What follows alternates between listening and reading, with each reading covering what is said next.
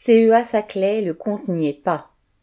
Au CEA, Commissariat à l'énergie atomique, entre parenthèses, organisme de recherche publique qui regroupe 20 000 salariés sur une dizaine de sites en France, dont 5 000 sur le site de Saclay dans l'Essonne, le point d'indice qui sert de référence pour les salaires est bloqué depuis plus de 12 ans.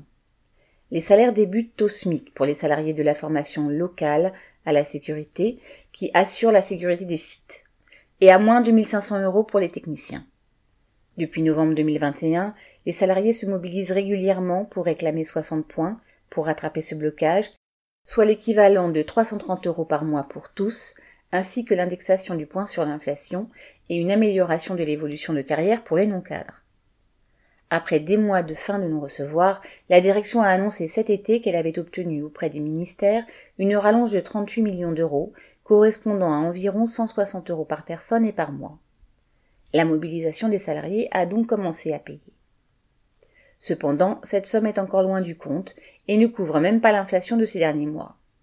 Sur le centre de Saclay, de nombreux salariés l'ont exprimé à la rentrée, lors d'assemblées générales, de rassemblements, d'interruptions de séances de négociation ou encore dans les discussions quotidiennes.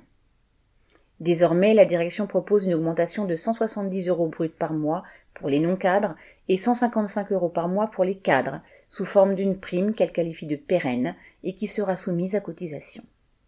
Elle refuse la demande générale de l'intégrer à la paye en augmentant le nombre de points dont bénéficie chaque salarié, ce qui la rendrait pourtant plus pérenne à leurs yeux. Espérant sans doute mettre fin à des mois de mobilisation, la direction souhaite associer les syndicats à sa décision, pourtant unilatérale.